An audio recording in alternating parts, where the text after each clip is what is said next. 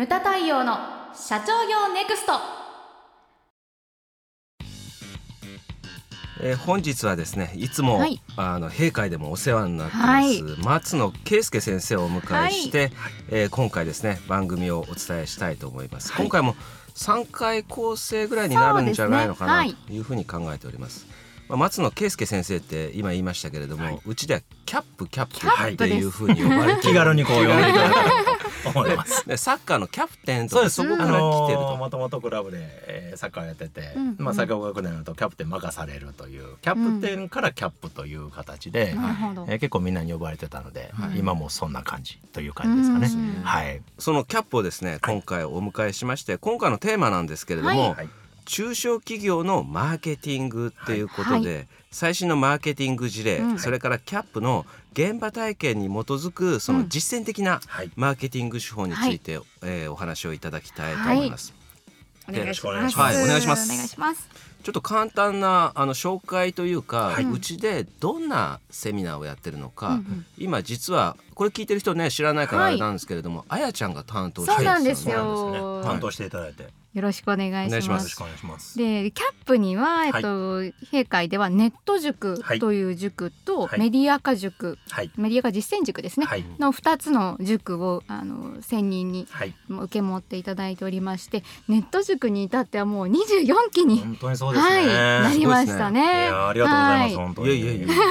でネット塾は、まあ、主力商品を自社の主力商品をホームページでどういうふうに売っていくかというところを学べる塾ということで、まあ、えっと、初心者の初心者というかネットで売るの初めてといった方が、まあ、参加されるような塾で、メディア化実践塾というのはちょっとこう応用編ですよね。ね。はい、ということであのネット塾、はい、メディア化実践そうですね。大体その流れでご参加される方が多くて、はい、まあ、メディア化実践塾の方ではブログの書き方だったりとか、うん、SNS の使い方だったりとか、はい、そういったことを学べる塾なんですよね。それ両方とも、まあ、はいキャップに。待って待ってもういつもの癖で、今日はキャップです。はい、まあ、中小企業私も塾とかやってるんですけれども、でもねえっと毎年4月スタートなんですけれども、参加者のやっぱりホームページをまず、今だったら絶対見るじゃないですか。で。ででも今もってまだそのホームページに力を入れてないという会社がね、ね、だからやってる会社と今言ったようにそのまああのネット塾とメディア化実践塾ってだから一つの塾にできなくなってるぐらいこうやってるところとや,、ね。ね、やってないところ差が激しく、本当にそうだと思いますね。でも本当に今はそのどの媒体例えばチラシを見て DM を見て来るかというと、はい、意外とやっぱり全部ネット連動なんですよね。やっぱりこう口コミ見てネット見てホームページ見てみたいな感じであるとか、SNS から聞いてもまずはやっぱちゃんとホームページを見てみたいな感じがあるので、ね、やっぱり自社の価値をいかにホームページで表現できるかっていうのは基本になってくると思うんですよね。でそこからいろんな電子あのデジタルの媒体アナログの媒体を含めてどういわゆる反則の設計図を描いていくのか、うん、そしてそれを機能させるのか、うん、というところがすごく重要になってくるかなというふうに思います。うちもよく言ってるのがあのホームページをこう受け皿はい、例えば、ね、雑誌に広告出しても、はい、新聞広告出しても DM 打っても絶対まず受け皿であるホームページを見られるんですよね。でそこからこうどういうふうに広がっていくのかみたいな。そ,、ね、その重要なポジショニングになってますよね。かなり重要かなと思いますね。で結局チラシでこう書いてあるものがあってもその内容がホームページになかったりしたら、うん、あれ？みたいな話になったりするので。やっぱ常に連動させてホームページはここを整えていくっていうことがやっぱすごく、重要っていうのも最低限実はもう必要な状況になってきてるのかなとは思いますね。ですよね。はい。まあ、そのホームページであったりとかあとはその、まあ、上級編のね、はい、あのメディア化実践塾っていうのを今お願いしてるわけですけど、はい、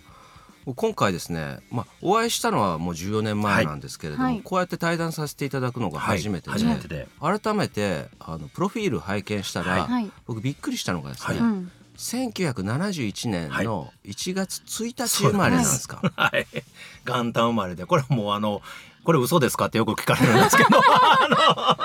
これ正真正銘で、はい、うちの会長と一緒なんです。そうなんですよ。そうなんですね。4月1日なんです。はあ。で、あれと思ったのが私72年生まれなんですよ、はい。だから、えーと、早生まれだからキャップが、はい、学年でいうと2つ上なんです、はい、でも年齢でいうと1歳違いはい、そうですね本当に、うん、プロフィールもやっぱり、はい、あネットの先生なんだなっていう感じで、うん、結構面白く書いてある。好きな食べ物カレー、はい、一緒なんです、あ一緒ですか？あと好きな映画が007です、はい、うん、大好きですねゴールデンアイが好きって書いてあったんですけどはい、最近のダニエル・クレイグはどうですか？大好きです。よすごくリアルになったなと思って。ですよね。あの僕それぞれに好きなんですよね、あのどれが好きというよりも、うんすごくそれぞれがに好きで、うんうん、昔のやつはやっぱり夢を与えてくれる感じがするなと。ででもすごくやっぱ現実化してる、うん、ということはリアルなものが今好まれるんだな。あれをずっとシリーズ見ていくだけでも、今何が視聴者が望まれてるのかというのがそれも時代の移り変わりです、はい、見えるのかなというところも実は大好きでやっぱり続いてるところっていうのは、絶対同じ感覚では続かないと思うんですよね。その時代に合わせてやっぱり演出を変えていくというかそれに合わせていわゆるメインの主役を変えていくというか、ですね、そういうところがあるんだそういう楽しみ方も実はできるかなというところも好きなんですけど、ね、今度の007も今ちょっと話題になってますけれどもね。はい。ね楽しみにしてます。楽しみです、本当にあとねその車の運転それから洋服の衝動買いなんていうの。は、おしゃれなんですよね。本当に、まあ、好きなんですよね。もともと繊維の会社にいたっていうこともあって、あそうですよね。やっぱこう着るもんっていうのがすごく好きで、はい、時間があれば本屋か服屋によるっていう。ああやはり今でもそのネットの先生でもリアルな本屋っていうのはやっぱりリアルな本屋はむちゃくちゃ行きますね。あのアマゾンで買うあの例えば 10, 10本を買うとしたら、アマゾンで買うのは1ぐらいなんですよね。で常にリアルな本屋さんによって、はい、興味のあるところじゃなくて、はい、全部見て回るんですよ。ね。それでこう直感的にやっぱりこう目につくもの、はい、で目につくだけっていうのはいくつかあるんですけど、はい、その次に右手が動くもの、これは何かあるんじゃないかなと思ってもう目についた本と右手が動いた本特に右手が動いた本は買っていくっていう。もう常にこういう流れでこう情報をなんかこう、うん、自分の中にある、顕在化されてない情報って多分あると思うんですよね、潜在的に持ってるもんっていうのは直感でこう本屋を通して知っていくみたいなところがございまして、やっぱりネットだとその目的買いみたいな感じになって本屋だとこう見つけ物掘り出し物があるんですよね。発見があるっていうか、気づきがあるっていうか、そうなんですよ、はい。うちの会社もだからね、本屋は行けというふうに言ってますけど、なるほどという感じですね。はい。あとさっき出てきましたけどもねあの、こう繊維の町って。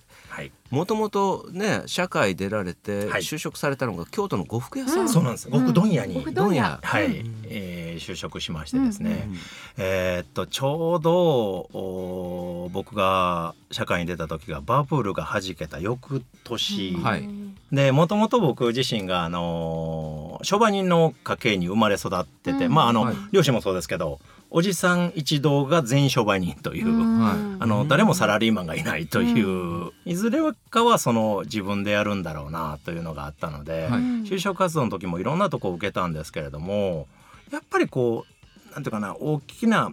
例えば商社の一部だけを仕事で分かるよりは、はい、ある程度のことが任せてもらえて、いろんな体験ができる、まあ、ビジネスよりも商売みたいなところがいいなというところと、まあ、繊維関係好きやったというところも含めて、あとも京都出身ですので京都らしいというところも含めて、はい、まあ、結果的には呉服問屋に就職するわけですけど、はい、まあすごい旧態前の業界で。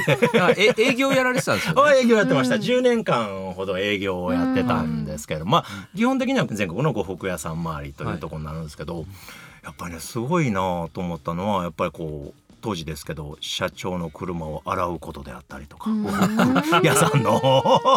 店を掃除することであったりであるとか、はい、なんかこういうことがやっぱり基本的な、まあ、デッチ暴行みたいなある意味、はい、まだまだそういう風潮が残ってたというところでただやっぱこうバブルがはじけてすごく売れた時代から売れない時代に変わった時で、はい、特に営業なんてのは、はい、先輩から見て学べとか、はい、盗めとかって言われて。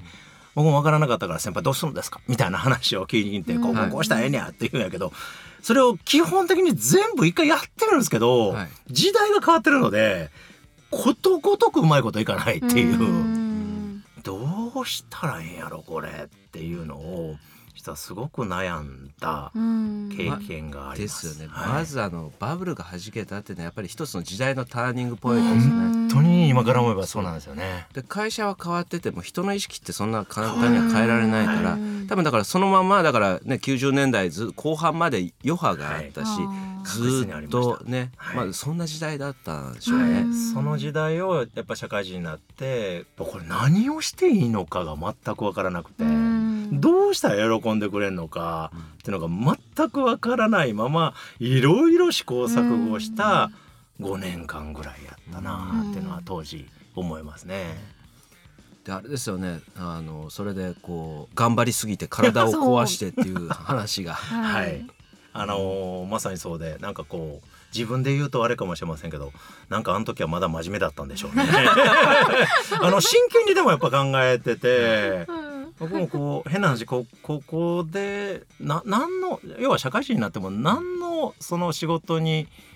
入っての喜びも感じられずどうしていいのかも分からずだからこれからやっぱり長い年月仕事をしていくことと、はい、今後その自分で商売をしていく時の全くヒントが見当たらない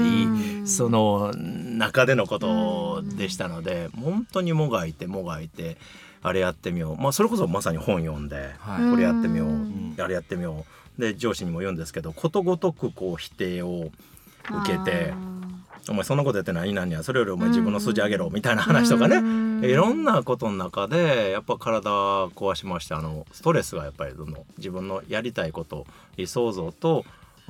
やれないという現実、うん、やらしてもらえないという環境、うん、そういうなものがこうぐるぐるぐるぐるこう回って、自分の中で多分ストレスになって、でもうそれこそ変な話なんですけどもう2週間ぐらいで髪の毛が全部抜けましてね。そこまで、はいでそこで初めて気づいたような感じがしますね。あの髪の毛が抜けてみんなが離れていって一人になってこのままやったらあかんねんなってこれ多分俺のやり方が悪いんやなっていう、うん、つまり誰かが悪いとか誰かを変えようとするんじゃなくて、うん、まず自分でできることに集中した方がいいんやなというところに置き換わった瞬間からすごくやっぱり劇的に人生が変わってきたような。イメージはありますね。はい。それがなマーケティングとの出会いだったんですね。そうですね。はい。あの当時えっ、ー、とそれこそ髪の毛が全部抜けて実はあのお恥ずかしい話ですけどリリストラみたいにこうあの壁色になるんですけれどもすで、に26歳ぐらいでも まあやめやめさせられたわけではないんですけどあの違う部署に行ってっていう話になるんですけれども。はいいやでもそれでようやく時間ができて自分のことを考え直すことであ何かできることを自分個人でできることをやろうという時にちょうどその時があ2000年手前ぐらい、はい、つまりインターネットが出始めてきた時で。で髪の毛抜けてましたのでなかなか外に出ることが億劫になってて人に会うこととかが億劫になってましたので、何かでできることを探しててもやっぱりできるだけ出ないで。自分でまずできることっていうのと、まあ、たまたまですけどインターネットっていうのがあったというか,、得意でも何でもなかったんですけども、はい、やるやれる方法がそれしかなかったもので、そこから入っていってでインターネットで、えー、やってもちろん売れなかったんですけどそのそれを売るためにマーケティングっていうのを勉強し始めて。当時やっぱりまだまだあ一人でやってて200万300万月賞で売るっていうのが珍しい時代ですね。でしたので、で今度それがある程度出来上がってきたら会社にも今度それを認めて事業部にしてもらって、うん、そうすると他の人からいわゆる会社が社外の人例えばその頃入ってたショッピングモールの、はい、入ってた社長さん店長さんから、い。ろいろ「うちの商品どうやったら売れるようになるの?」というのが聞かれるようになって、いろいろお伝えして一緒に売り上げを上げさせてもらったというのがこの商売につながるといいますか。そういうようないきさつが。はいそうなりますだからすごく、まあ、偶然の出会いだから得意でも何でも、マーケティングが得意でインターネットが得意でっていうわけではなくて、割とこう消去法的にできることを探していったらそこしか、まあ、逆に言うとそこしかなかったというか、そこをだんだんとできるようになっていくと、あのそれまで正直あのね見た目が髪の毛がなくなってあの眉毛まつげがなくなってすごい人相になるんですよ。もう悪人の人相になるんですよ。そうするとやっぱみんなこう距離を空けるようになってきてもちろん仕事もなくな振られなくなってきてでもすごくマーケティングを通してまたいろんな人と出会ったり、えー、いろんな仕事と出会ったりしていくと、はい、そういうきっかけを与えてくれたのが、まあ、マーケティングということになりますね、本当に。あのマーケティングそもそもそもそも論なんですけれども、はいはい、まず、はい、マーケティングってやって、で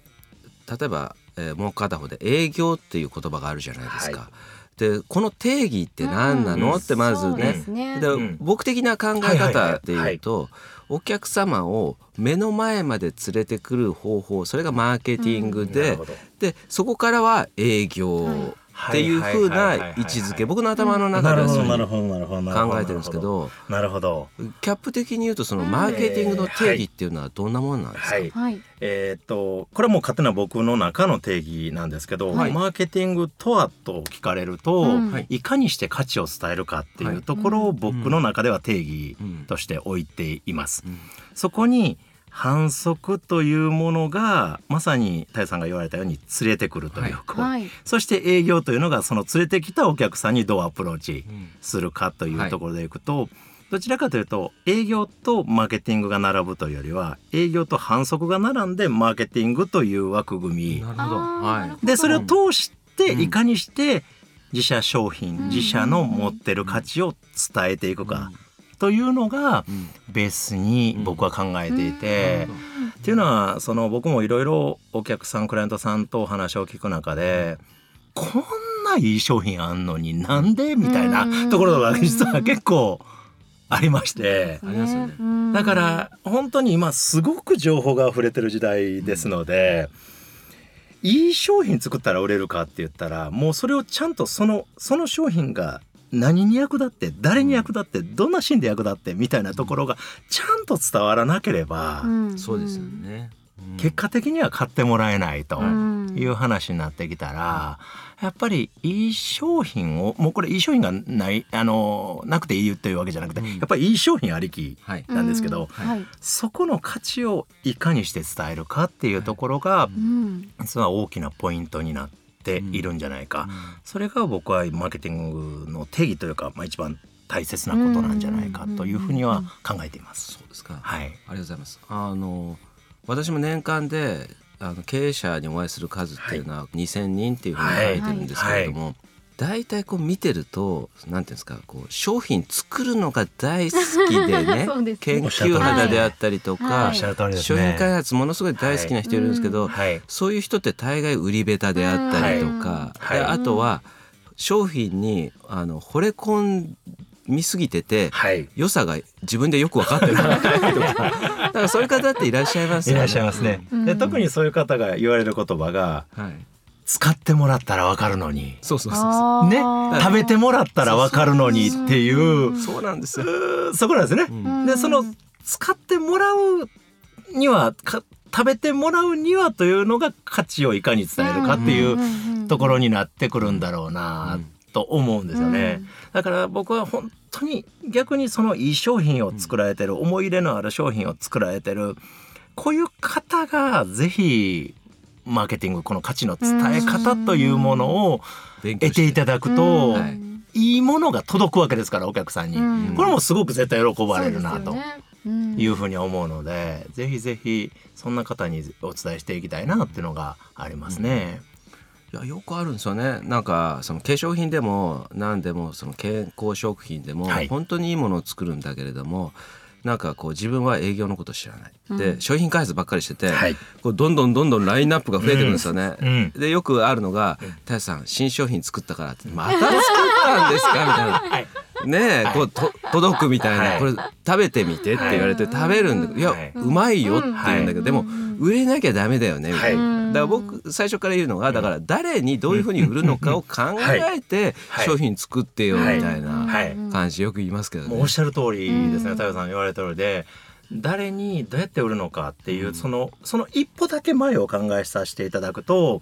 誰がどんな不安不満不便を感じているのか、うん、誰がどんな興味関心事を持ってるのかそこに対してどういう商品、うん、どういうサービスがあってどう伝えるのかみたいなところが設計されていれば、でもスタートってのはやっぱまさに誰にどうするの？っていうところ。なんじゃないかなと思うんですよね。よよく我々は言うのが、はい、そのお客様目線になりなさいとか、はい、これって具体的にねお客様目線、私も言っちゃうんだけど、はい、あのどういうふうに考えればいいんですかね？あのー、実は僕いろんなクライアントさん行く時にね、えー、っと僕自身なんですけどこれは、はい、あのー、なんていうんですかね。マーケティングのプロという立ち位置で行くよりも、うんうん、お客さんのプロみたいな、はい、お客さんの立場で行ってるみたいな。だから僕例えば住宅メーカー行くんやっても、はい、この前嫁さんと展示場行ったらこんなことがあってね。僕がお客さんやったらこういうことしてほしいなとかっていうその実は一番使う言葉って僕がお客さんだったらっていう言葉なんですね。だからあのお客さん目線になりなさいというよりは、お客さん体験をたくさんするっていうところが結果的にはお客さん目線になる大きなポイントなんじゃないかなと思ってみるんですね。だからそれこそあのネットの塾に来られる方でも、はい、担当者をどういう方を担当者にすればいいですかとかっていう質問とかよくいただくんですけれども、うん、ネットが得意な方とか、うん、そういうことじゃなくて買い物が好きな方。そこが実はすごく大きなポイントで。何でも多分そうだと思って、感動を与えたかったらたくさん感動してる人が必要なわけであって、お客さん目線になりなさいというんではなくてお客さんの視点をたくさん持ってる人、つまり買い物をたくさんしてる人っていうのが実はすごくだから一回買ってみよういろんなことを一回買い物体験をしてみようと。でなんで買ったんやろうかなって。たくさんある中からなんでこれ選んだのかなっていうこの一つの視点が実はうちに置き換えたらどうなるかな。これの方が結果お客さん目線になってるっていうことが多いんじゃないかなと。ね、はい、あとねよくありがちなのがあの私もまあ、会社入ってからしばらくこう営業マンのそのセミナーとか企画をしてたんですけど、ねあのよくいらっしゃるのが住宅関係のね営業マンの方とか,、はい、だどう見ても「いや君一軒家買ったことないよね」っていう人が いやね、家を売らなきゃいけないわけですよね。でそういう人ってどうするかって言ったらねやっぱりやり方全く分かんないから、まず何か何やるかって言ったら、住宅っていろんなメーカーのその部品の集合体なわけでしょ、はい、だからシンクのその型番とかを言ったりとかするね。これはどこどこ製のシンクでみたいな、ね、あの NH 何丸なんですみたいな。いやいやそこは関係ないみたいな。ね。はい。でそれよりもねやっぱりさっき言ったお客様目線って言ったら主婦目線であって、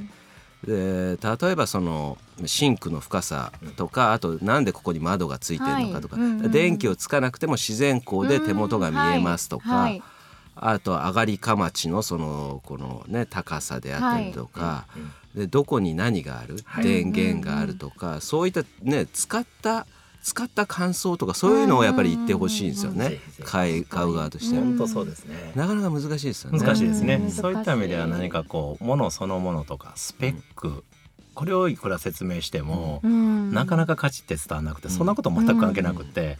あのここがこう便利ですよとか、はい、ここがこんな不便が実は解消できてるんですよっていう、まさにこれが僕いつも言ってるそのも物余りの時代にいくら物を伝えても、スペックを伝えてもその価値は伝わらなくって、それすごいいいものであったらどんないいことがあるのと。どんな不便なことが解消できるのと。こういう形で一回価値の伝え方を変えてみませんかと、視点を変えてみません。かと、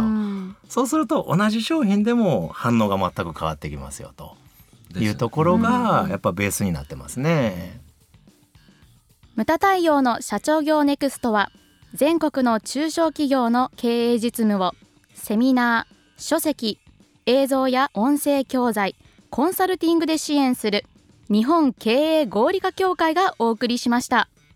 今回の内容はいかがでしたでしょうか？当番組で取り上げてほしいテーマやご質問などございましたら当番組ホームページ上からお寄せください。お待ちしております。それではまた次回お会いしましょう。